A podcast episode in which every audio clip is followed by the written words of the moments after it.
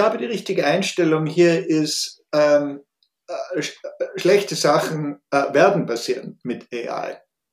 Aber auch mit, dem, mit, der besten, mit den besten Gesetzen und den besten Regulationen werden, werden schlechte äh, Sachen passieren.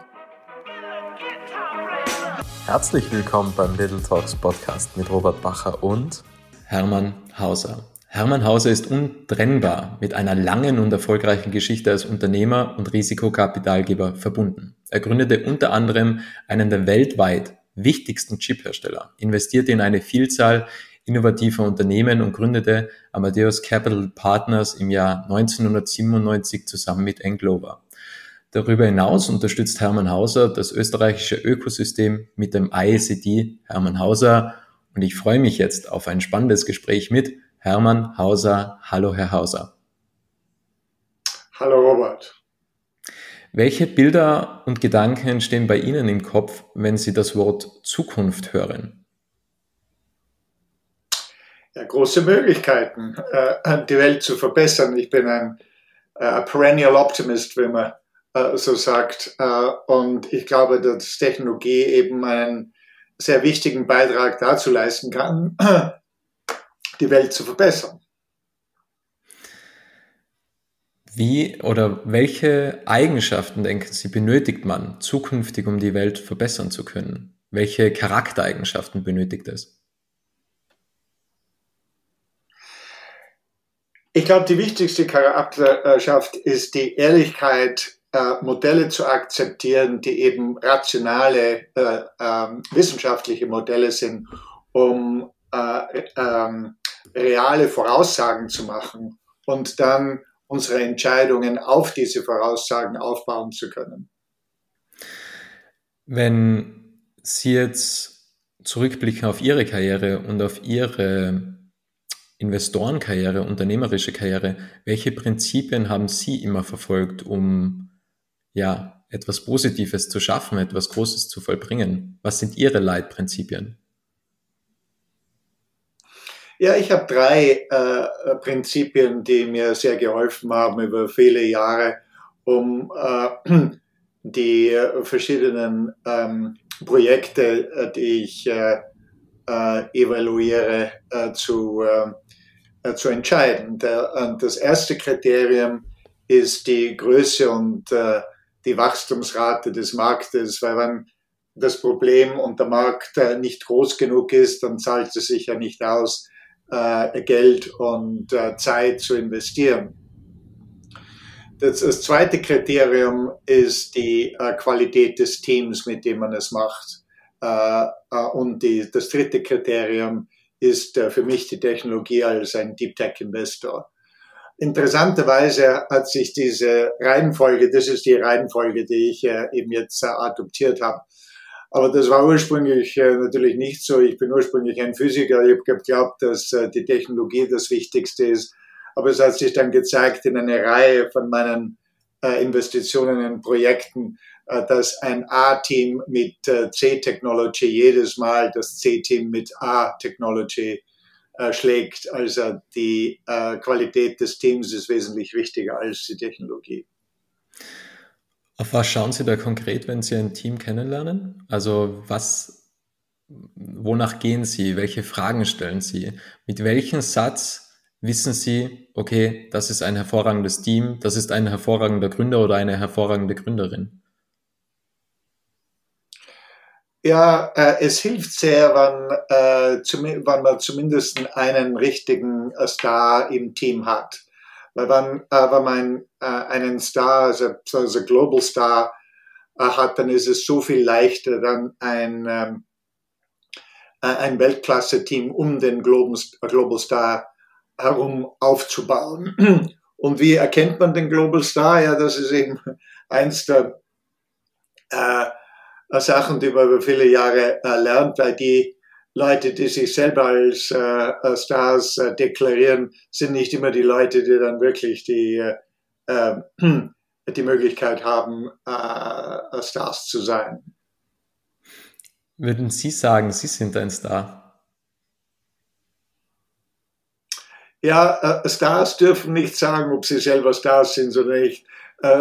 die, die, die, beste Art und Weise, um herauszufinden, wer ein Star ist, ist, äh, Leute in dem Sektor zu fragen, wer das Star ist. Und wenn viele Leute eben sich äh, äh, einigen, dass, äh, äh, dass jemand eine Star-Funktion hat, dann sind sie wirklich Stars.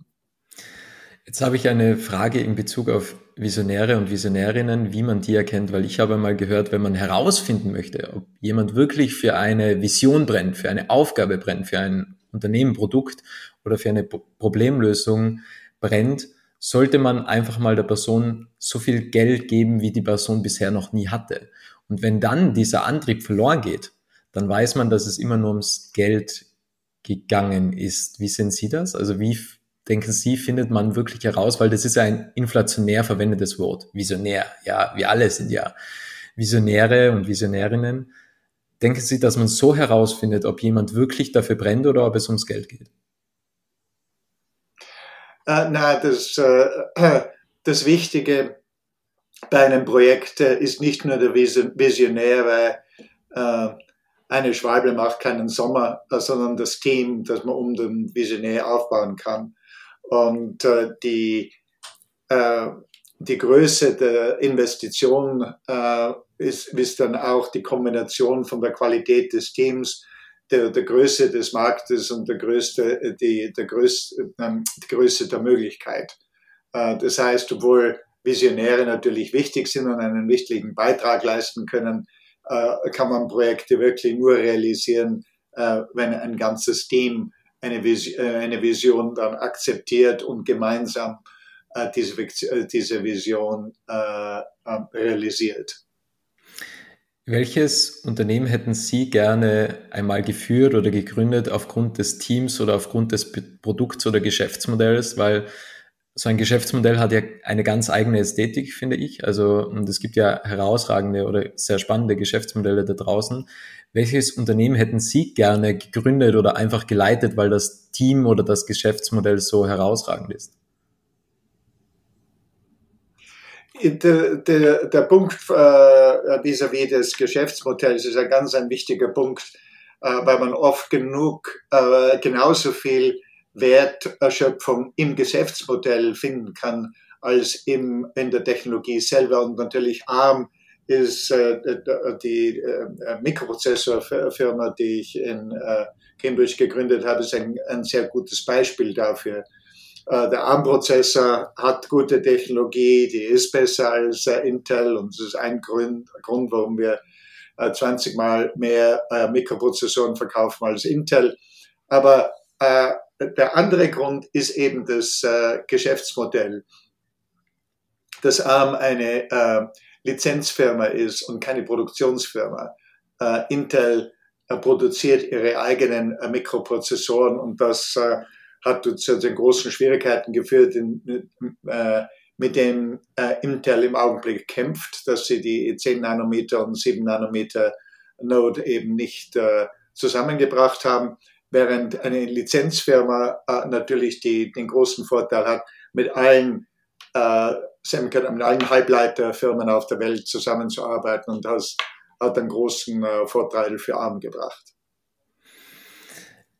Hm, welches, wie unterscheidet sich Ihre Gedankenwelt oder Ihre Einstellung, Ihr Mindset als Investor hinsichtlich zum Unternehmer? Also gibt es da Unterschiede im Mindset, dass Sie festgestellt haben, weil Sie verbinden ja beide Welten im Endeffekt?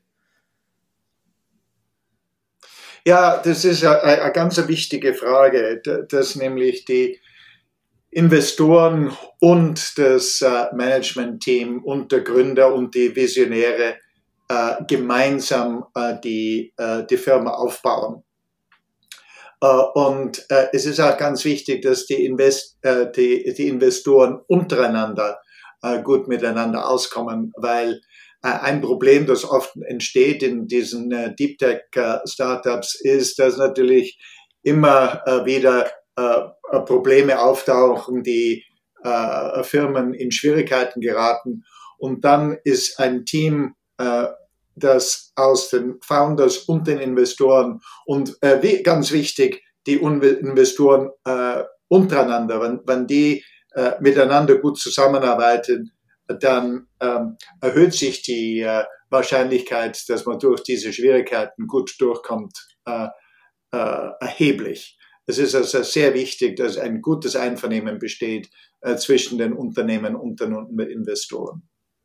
Was denken Sie ist die Basis? Wahrscheinlich radikale Transparenz und Ehrlichkeit ist wahrscheinlich mitunter die Grundbasis oder was denken Sie? Das, äh, das ist ganz wichtig, äh, die Transparenz. Äh, sobald man das Gefühl hat, dass irgendjemand was verheimlicht, dann ist das, geht das auf die schiefe Bahn. Ähm, aber das andere ist auch die Transparenz des Marktes, dass man sich eben ehrlich anschaut, wie sich der Markt entwickelt, wie die Position der Firma sich äh, im Markt äh, ähm, äh, entwickelt äh, und äh, dann die entsprechenden Entscheidungen trifft. Ich habe vor kurzem das Buch von Redalio gelesen, die Prinzipien des Erfolgs. Deswegen habe ich Sie vorhin gefragt, was Ihre Prinzipien sind. Und da spricht er auch an, dass es ganz klar darum geht, ehrlich zu sich selbst zu sein und sich nicht selbst in die Tasche zu lügen, sondern einfach, was ist wirklich wahr und nicht blinden Optimismus ausstrahlen, sondern sagen, was ist die Sachlage und wie können wir mit dieser Sachlage umgehen. Gab es schon einmal einen Moment, wo Sie äh, vielleicht ein wenig äh, demaskierend gefragt, sich selbst in die Tasche gelogen haben und nicht ehrlich zu der Sachlage waren und vielleicht zu optimistisch in einer Sache waren?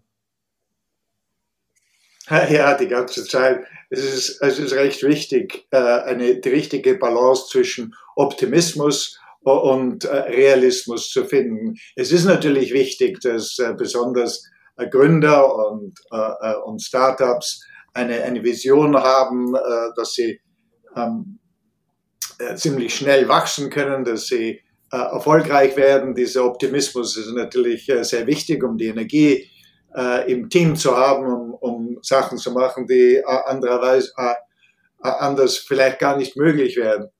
Aber dieser Optimismus muss natürlich mit, äh, mit der Realität fertig werden, wie eben die äh, Sachlage effektiv ist. Und da die richtige Balance zu finden, äh, ist, ist, ist schwierig, aber wichtig. Wie gehen Sie mit Unsicherheiten um? Ich sage immer im Unbekannten, also wir können ja planen, ja, also ich habe ja auch mit Charlie Kleisner gesprochen, der hat gesagt, okay, wir sind ja hervorragend, alle, also vor allem er, hervorragend im Planen und im Ausdenken, aber im Endeffekt haben wir ja sehr wenig in unserer Kontrolle. Wie gelingt es Ihnen, äh, auch zuversichtlich sein hinsichtlich Unsicherheiten, weil die würde es ja immer geben, aber der Vorteil, Unsicherheit schafft auch Freiheit, sage ich immer, weil im Unbekannten ist ja auch wiederum alles möglich. Aber wie gehen Sie mit diesen Unwägbarkeiten um und wie gehen Sie damit um, wenn einmal ein Plan nicht funktioniert? Ja, dadurch, dass ich äh, schon, ich glaube, an die 200 Investments gemacht habe, hat sich da also eine gewisse, ähm, ein gewisser Datensatz angesammelt, dass äh, im Groß, obwohl viele Projekte natürlich nicht funktionieren und äh, oft geht's, äh, muss man den, äh, muss man die Firma auch zusperren. Äh, das kommt auch immer äh, wieder vor. Aber im Durchschnitt äh, hat sich eben gezeigt, dass man, wenn man ähm, Technologie verfolgt und konsistent verfolgt und mit guten Teams verfolgt und eben sich nicht in die Tasche lügt, dass es eben öfter gut geht als schlecht geht. Welche Themen außer Deep Tech interessieren Sie sonst noch? Äh, ja, die, äh, die wichtigsten äh, Investmentsparten, die, an, mit, mit der ich im äh, Augenblick arbeite, sind natürlich äh, AI, äh, die, die künstliche Intelligenz ist ja eine Te Technologie. Und ich habe schon viele von diesen Technologiewellen erfahren. Ich glaube, so vier, glaube ich, große Wellen. und das ist aber eine Welle, die ich noch nie erlebt habe, weil es das erste Mal äh, eine Technologie gibt, äh, die äh, alles äh, umfasst. Äh, ähm, die ganze Mathematik, die ganze Physik, die ganze Chemie, die ganze Biologie, äh, die ganze ähm, Psychologie, die ganze Geschichte, die ganze Literatur, also alles, was die Menschen jemals gedacht haben, ist, sind ja in den Large Language Models drinnen. Und das heißt auch, dass wir das erste Mal eine Technologie haben, die sich auf alles anwenden lässt. Und es ist auch eine Technologie, die eigentlich das erste Mal an diesen neuen Technologien, die sofort Resultate liefert. Normalerweise war es ja immer so, wenn eine neue Technologie gekommen ist, dann sind die kurz, dann werden die kurzzeitigen Effekte der neuen Technologie äh, optimistisch überschätzt äh, und die langzeitigen äh, Effekte einer neuen Technologie unterschätzt. Äh, Im ähm, Fall von diesen Large Language Models, oder ChatGPT, äh, ist diese Time Lag immer nicht vorhanden. Also in vielen von unseren Investitionsfirmen, die äh, äh LLMs anwenden, äh, geben sich unmittelbare Produktivitätssteigerungen. Äh, und das äh, bringt äh, mit sich, dass es auch die erste Technologie ist, die, die ähm, eine produktivitätssteigernde Technologie ist. Und wenn man sich den den Begriff Produktivität anschauen, ist das der Zentralbegriff der Wirtschaftswissenschaften. Wenn man die Produktivität steigern kann, dann geht alles besser. Man kann den Leuten mehr Geld zahlen, man, die brauchen nicht so lange arbeiten. Also alles wär, wird besser mit einer Produktivitätssteigerung. Das ist eine recht positive Entwicklung in der Technologie. Also erstens ist die künstliche Intelligenz, mit der ich mich viel befasse, dann ist es die äh, Quantentechnologie. Ich habe schon sieben Investments in Quantencomputer gemacht, äh, Blockchain und Smart Contracts. Äh, und äh, die vierte äh, ist wahrscheinlich die Technologie, die langzeitig die wichtigste sein wird. Das ist äh, synthetische Biologie, weil wir also das erste Mal die Möglichkeit haben, biologische Systeme selber zu bauen. Und wie der Richard Feynman äh, gesagt hat in einem berühmten Zitat, I do not understand what I cannot build. Also ich, äh, ich kann nicht verstehen, was ich nicht selber bauen kann. Und äh, zum ersten Mal ist das eben möglich, auch in der Biologie, dass man biologische Systeme jetzt bauen kann. Hinsichtlich der künstlichen Intelligenz habe ich eine Frage. Welche Risiken sehen Sie da? Natürlich, es gibt großartige Möglichkeiten, was ermöglicht werden. Aber es gibt ja auch einige Experten, auch von Google X beispielsweise, der Mo Gladway, der was sagt, wir haben da ein massives Problem, weil seiner Empfindung nach kann eine künstliche Intelligenz mehr Emotionen empfinden, wie wir Menschen es können. Uh, ja, das ist uh, eine, uh, ein Dialog zwischen den Möglichkeiten und den Risiken die eben in den angelsächsischen Ländern äh, ganz anders gesehen wird äh, wie in Europa. Und was ich äh, eigentlich noch dazu gesagt äh, hätte, äh, hätte sollen, ist, dass diese äh, AI-Legislation, die im Augenblick im Europäischen Parlament liegt, sehr gefährlich ist für Europa, weil eben die, die positiven Möglichkeiten der AI so groß sind als produktivitätssteigernde äh, Technologie, dass wenn die äh, Amerikaner und die Chinesen es verwenden können und wir uns selber äh, in den Fuß schießen und sagen, wir können es nicht verwenden, das heißt, dass Europa den Amerikanern und den Chinesen weiter nachhängt. Das heißt nicht, dass ich gegen die Regulations bin. Ich bin auch dafür, ich sehe, ich sehe Risiken, ich sehe die Notwendigkeit, das zu regulieren. Aber diese Regulierung muss auf einer internationalen Basis stattfinden.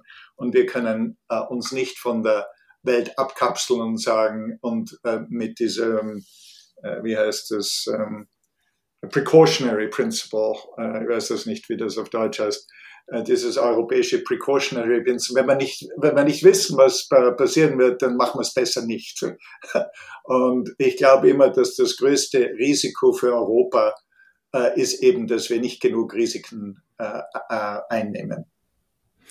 Der Dr. Thomas Trujan hat einmal zu mir gesagt, wenn wir warten, bis wir wissen, was passiert, dann ist es definitiv zu spät. Und das ist ja diese ja, Zögerung, die was wir zum Teil haben. Und da ist meine Frage an Sie, wie gelingt es wieder mutiger zu sein? Weil ich glaube, dass das schon etwas ist, was wir vielleicht zum Teil als Wert immer mehr verlieren meiner Meinung nach, ja, dass man einfach nicht mehr bereit ist, Risiken einzugehen und mutig zu sein. Äh, ja, ich glaube, die richtige Einstellung hier ist, ähm, äh, schlechte Sachen äh, werden passieren mit AI. Aber auch mit, dem, mit, der besten, mit den besten Gesetzen und den besten Regulationen werden, werden schlechte äh, Sachen passieren. Es ist wesentlich wichtig, äh, die, die schlechten Sachen also, äh, äh, kann man nicht ausschalten. Das wird passieren. Wenn man diese Tatsache jetzt einmal akzeptiert, dann ist die Frage wirklich äh, umgekehrt. Wenn was Schlechtes äh, passiert, wie schnell kann ich äh, auf diese schlechten Sachen reagieren? Äh, Habe ich einen, ähm, einen Prozess der Gesetzgebung oder auch der, der Reaktion, äh, mit diesen Sachen fertig zu werden, die den, die gleiche äh, Zeitkonstante hast wie die Entwicklung in, der, äh, in, in, in künstlicher Intelligenz. Und da sehe ich das Hauptproblem, äh, dass eine ähm, a Rapid Task Force, also die schnelle Reaktion, ist in meiner Meinung nach viel wichtiger wie die äh, Gesetzgebung, die äh, äh, Sachen erwartet, die noch gar nicht passiert sind. Sehen Sie auch Risiken bei der Biotechnologie, beziehungsweise welche Risiken sehen Sie da? Ja, die sind genauso gro groß, wenn, wenn nicht größer, äh, weil äh, auf der einen Seite haben, wie ich, wie ich äh, schon erläutert habe, haben wir jetzt die Möglichkeit, äh, Biologie selber zu bauen, äh, Lebewesen selber zu bauen. Ähm, das, hat, das heißt auch, wir könnten ähm, Bakterien zum Beispiel bauen mit einem äh, Ebola-Virus. Also die, die Gefahren äh, in der Biologie sind gleich groß, möglicherweise größer äh, wie bei der künstlichen Intelligenz.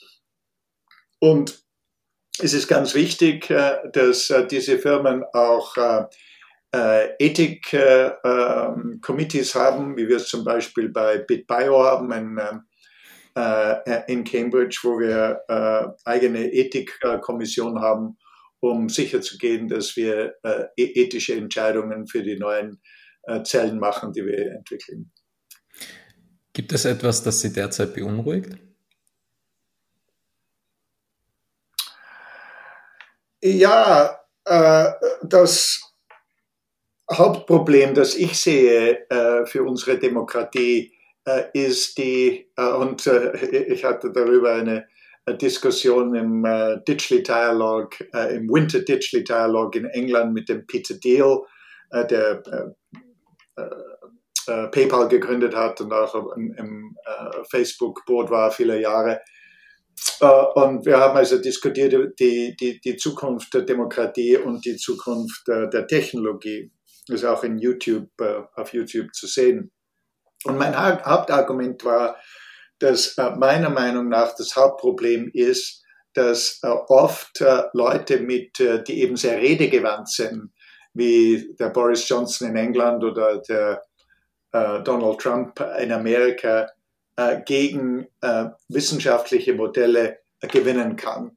Und das beste Beispiel äh, war, war Brexit, wo alle äh, wirtschaftlichen Modelle, die von der Bank of England und auch von den großen äh, Banken konstruiert worden sind, die sind alle erstaunlicherweise zum gleichen Ergebnis gekommen, dass Brexit also für die englische Wirtschaft sehr schlecht ist. Und das hat sich dann auch jetzt in Wirklichkeit äh, so entwickelt. Aber alle diese rationalen Modelle zu, zu einer rationalen Entscheidungsfindung äh, äh, beigetragen hätten, äh, haben verloren gegen äh, diese äh, Rhetorik von Boris Johnson. Das war praktisch ein Satz. Take back control.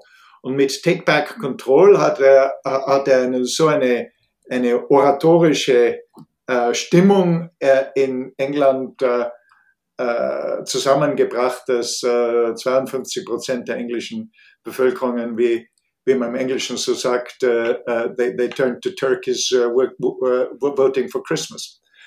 Und das ist halt sehr schade, dass sowas passieren kann, dass Leute mit die, Rede gewandt sind gegen äh, rationale wissenschaftliche Modelle äh, reüssieren können. Was müssen wir Menschen tun und beachten, dass das nicht mehr vorkommt? Dass wir nicht mehr auf Wörter und auf eine gute Wortgewandtheit und Rhetorik hineinfallen? Ja, ich bin wieder schon mal optimistisch auf diesem Gebiet. Äh, ich glaube, wenn, wenn damals äh, die Situation äh, mit dem Boris Johnson so gewesen wäre, dass als ein Asteroid, dass die Astronomen und die Physiker vorhergesagt hätten, dass in zwei Jahren ein Asteroid, die äh, äh, auf England herunterfallen würde und wir was äh, dagegen machen würden. Und der Boris Johnson hätte gesagt, no, this is Project Fear, glaubt den, glaubt den Physikern nicht, die, die lügen euch was vor, glaubt mir, das passiert nicht. Dann äh, hätte ich, hoffe ich, dass die Großteil der Bevölkerung gesagt hat, äh, ich glaube den Astronomen und nicht dem, dem Boris Johnson. Warum war das äh, für die Wirtschaft und für die, die Vorhersage, wie sich England entwickelt wird, nicht, äh, nicht der Fall. Ja, wahrscheinlich, weil die Modelle noch nicht äh, genug äh, äh Kredibilität haben. Aber wenn man sich anschaut, äh, wie, wie sich die wissenschaftliche Methode entwickelt hat, wie die wissenschaftliche Methode mit wesentlich komplexeren äh, Problemen äh, jetzt äh, gute Modelle bauen kann. Und ein ein recht ein positives äh, Beispiel dafür ist äh, das Klima. Die Klimamodelle, die wir jetzt haben, sind so gut, dass die Climate Change Deniers sich, sich nirgends mehr verstecken können. Da hat man gesehen, dass auch äh, ein unwahrscheinlich komplexer Vorgang wie die Vorhersage unseres Klimas und die Zusammenhänge der Klimaveränderung, die Modelle sind jetzt von einer Qualität, äh, dass eigentlich äh, die meisten äh, Leute mit ein bisschen Rationalität akzeptieren, dass die, der Klimawandel von den Menschen entstanden ist, dass es mit CO2 zusammenhängt und auch wissen, wie man sich jetzt verhalten muss, um, das, um dem entgegenzufahren. Und ich glaube, dass das in Zukunft, ich hoffe zumindest, dass sich das in Zukunft auch auf wirtschaftliche Entwicklung und äh, eventuell auch auf die äh, Entwicklung einer Gesellschaft äh, positiv auswirken wird.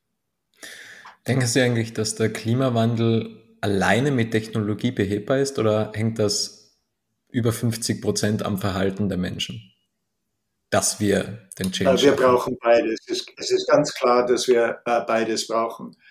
Äh, ob wir da die äh, äh, Geoengineering-Notbremse ziehen müssen oder nicht, äh, weil da gibt es ja radikale technische Lösungen, um die, um die Sonnenstrahlen äh, zu reflektieren. Ich hoffe, dass wir das nicht brauchen. Das sind immer, das ist ja nur eine Notbremse. Ich glaube, dass äh, äh zum Beispiel die, äh, die Einführung von elektrischen Autos, die jetzt äh, eigentlich recht rapide äh, vonstatten geht, äh, dass das äh, und die, die, die, die ähm, Willigkeit von Leuten, Elektroauto zu kaufen, äh, dass das alles einen positiven ähm, Einfluss auf den Klimawandel äh, haben wird. Wo sind Sie die größten Herausforderungen allgemein gesehen? Weil wir haben jetzt über sehr viel gesprochen, Regulatorik, künstliche Intelligenz, Biotechnologie, Klimawandel. Wo sind Sie die größten Herausforderungen in den nächsten fünf bis zehn Jahren? Ja, ich sehe das schon äh, im äh, Klima Klimawandel und natürlich auch in der äh, politischen Entwicklung äh, auf der ganzen Welt. Wir haben ein Riesenproblem mit ähm, äh, in der Ukraine und in Israel mit dem israelisch-palästinensischen Krieg, mit dem Problem in Taiwan, mit Technology Sovereignty. Ich schreibe gerade ein, ein Buch über Technology Sovereignty äh, wo es natürlich ganz wichtig ist, dass wir Zugang zu den kritischen äh, Technologien haben äh, und dass dieser Zugang offen ist für alle auf der Welt, nicht nur für die westlichen Länder, sondern eben für, für alle. Und der Startpunkt dieses Buchs, technologische Souveränität für alle, ist der, dass es eben nicht möglich ist, äh, sogar für Großstaaten wie die Vereinigten Staaten, China oder auch für ganz Europa vollkommen ähm, technologische Souveränität äh, selber zu haben. äh, es ist nur technologische Souveränität, lässt sich nur in Zusammenhang mit äh, äh, ähm, äh den meisten großen anderen Ländern auf der Welt herbeizubringen. Und äh, man muss sich drei Fragen stellen. zuerst einmal muss man akzeptieren, dass wenn man nicht Zugang zu diesen kritischen Technologien hat, wie Computer, Kommunikation, künstliche Intelligenz, synthetische Biologie für die äh, für, die, für, den, für die Gesundheit der Menschen in der Zukunft. Wenn man diese, äh, diesen Zugang nicht hat, dann vermindert sich die, äh, vermindert sich die Lebensqualität also ziemlich radikal. Die meisten, besonders die jungen Leute, wenn man denen das Smartphone wegnehmen würde, dann würde sich die Lebensqualität wohl äh, deutlich äh, beeinträchtigen. Das heißt, man muss sich drei Fragen stellen. Die erste Frage ist, äh, habe ich die, habe ich die kritische Technologie selber? Dann ist natürlich alles in Ordnung. Die zweite Frage ist, wenn ich sie nicht selber habe, habe ich Zugang zu diesen kritischen Technologien von einer Reihe von unabhängigen Staaten, so dass nicht ein einzelner Staat äh, mich dazu zwingen kann, äh, Sachen zu tun, die ich nicht äh, äh, tun will, dadurch, dass sie sagen, ja, ich ich äh, äh, gebe euch die Technologie äh, nicht mehr. Und das kann zu einer neuen, zu einem neuen äh, Technologie äh, Kolonial, Technology Colonialism äh, äh, führen. Und die dritte Frage ist, wenn ich abhängig bin, ist von einem einzelnen Staat, normalerweise natürlich die USA oder China, habe ich einen äh, garantierten, zumindest fünf Jahre lang äh, äh, Kontrakt, äh, dass mir, dass mir diese kritische Technologie auch wirklich für diese lange Zeit äh, ähm, vorhanden ist. Und wenn alle, wenn alle, äh, weil ich ein Nein auf alle drei Fragen bekomme, dann, äh, wie man im Englischen sagt, uh, you have you have to do whatever it takes. Das ist eine, eine Situation, wo mal äh, äh, machen muss, was auch immer notwendig ist. Weil wenn man das nicht macht, dann bekommt man diese wirtschaftliche und technologische Abhängigkeit von einem einzelnen Staat, so dass man ein Vasallstaat wird, dass man das eben machen äh, muss, äh, was der andere Staat von einem will. Und das ist äh, natürlich keine äh, Vision, die wahrscheinlich nicht passieren wird, sondern man hat, man hat das gesehen äh, während der Trump-Presidency. Äh, und das haben wir an unserer eigenen Firma, an ARM, erlebt, wo der Trump einer englischen Firma sagen konnte, was sie machen äh, kann und was sie nicht machen kann, dass nicht mehr der ähm, Premierminister in 10 Downing Street die Entscheidung machen konnte, sondern es war eben der Trump im Weißen Haus. Und das finde ich unakzeptabel. Bevor wir zu den letzten drei Abschlussfragen kommen, habe ich noch äh, vorab eine Frage an Sie. Wann mussten Sie zum letzten Mal do whatever it takes machen? Wann mussten Sie zum letzten Mal so handeln? Naja, äh, normalerweise ist es, äh, wann ähm, äh, äh, einer meiner äh, Investitionen in, äh, in, in der Intensivstation landet. Und das passiert ja immer, immer wieder. Und dann es eben, alle, äh, alles zu tun, um äh, äh, zu erreichen, dass die, dass die Firma überlebt und wieder gesund wird. Wie oft gelingt das? wenn eine Investition einmal ja, auf der Intensivstation steht? Die, die, Failure, die Failure Rate von Early Stage Deep Technology Firmen liegt dann zwischen 30 und 50 Prozent. Also leider geht es oft schief. Aber ähm, das heißt ja nicht, dass die Teams, die eben äh, in einer Firma gearbeitet haben, die nicht funktioniert hat, die leider zugesperrt werden muss, äh, nicht viel davon äh, gelernt haben. Es heißt ja auch, dass man you learn more from your failures than from your successes. Also das, das heißt ja nicht, dass das äh, vollkommen unproduktiv war. Äh, und äh, Gott sei Dank ist es ja oft so, dass diese Teams dann äh, äh, neue Firmen gründen, äh, sich regruppieren und mit anderen Teams zusammenarbeiten. Gott sei Dank sterben die Leute ja nicht, wenn die Firma stirbt.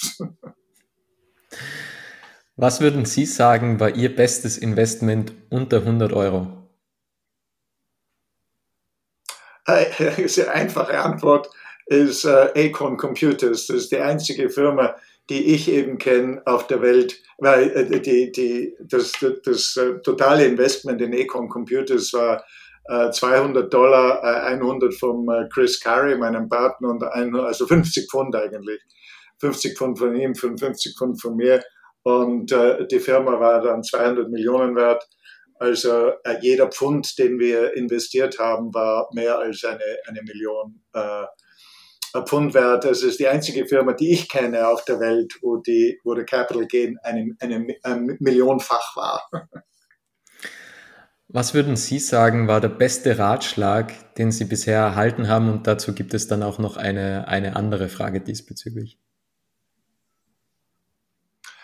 Ja, ich hatte eine, eine, äh, eine interessante Lebensentscheidung, die ich äh, machen äh, musste, als ähm, Econ Computers in Schwierigkeiten geraten ist und von ähm, Olivetti unterstützt worden ist. Olivetti hat investiert und also investiert, aber äh, zum Überleben äh, von, von Econ beigetragen. Wenn wir die Investition nicht bekommen hätte, äh, hätte man wahrscheinlich den Laden zumachen müssen. Also es war sehr die wichtige äh, äh, Investition. Und äh, die ähm, Olivetti hat mir damals ein Offert gemacht, ähm, Vice President of Research für die ganze Olivetti-Gruppe zu werden also von einer kleinen äh, Cambridge Startup. In, in, damals war das die, die größte äh, Personal Computer Company in Europa. Die, das war eine der Star-Firmen äh, in Europa mit Carlo De Benedetti, eines der, der Steve Jobs von, von Europa sozusagen. Äh, und äh, der, ähm, den Rat, den ich bekommen habe, war von Philip Hughes Philip Hughes war der äh, Founder und Chairman von Logica, einer äh, englischen Firma, den ich recht gut gekannt habe. Er hat gesagt, Phil, äh, äh, äh, Philipp, was, was, was, soll ich machen? Soll ich diese, äh, dieses Offert akzeptieren oder, oder eine andere Firma gründen? dann sagt der Philipp, ja, was willst du denn langzeitig machen? Ja, sage ich, ich will eine andere Firma gründen. Dann sagt er, dann nimm den Job. Aber äh, wenn du äh, bei Olivetti ein paar Jahre arbeitest, wirst du verstehen, wie eine Großfirma funktioniert, äh, wirst verstehen, wie, äh, wie eine äh, Technologiefirma äh, auf einer ganz anderen Ebene, weil das war eine, eine 7 Milliarden Firma, wir at Econ Computers, wir waren ja nur 100 Millionen Umsatz. Und das war, das war eine gute Entscheidung. Ich hatte drei wunderbare Jahre bei Olivetti, wo ich viel gelernt habe. Was war der schlechteste Ratschlag, den Sie erhalten haben? Hm.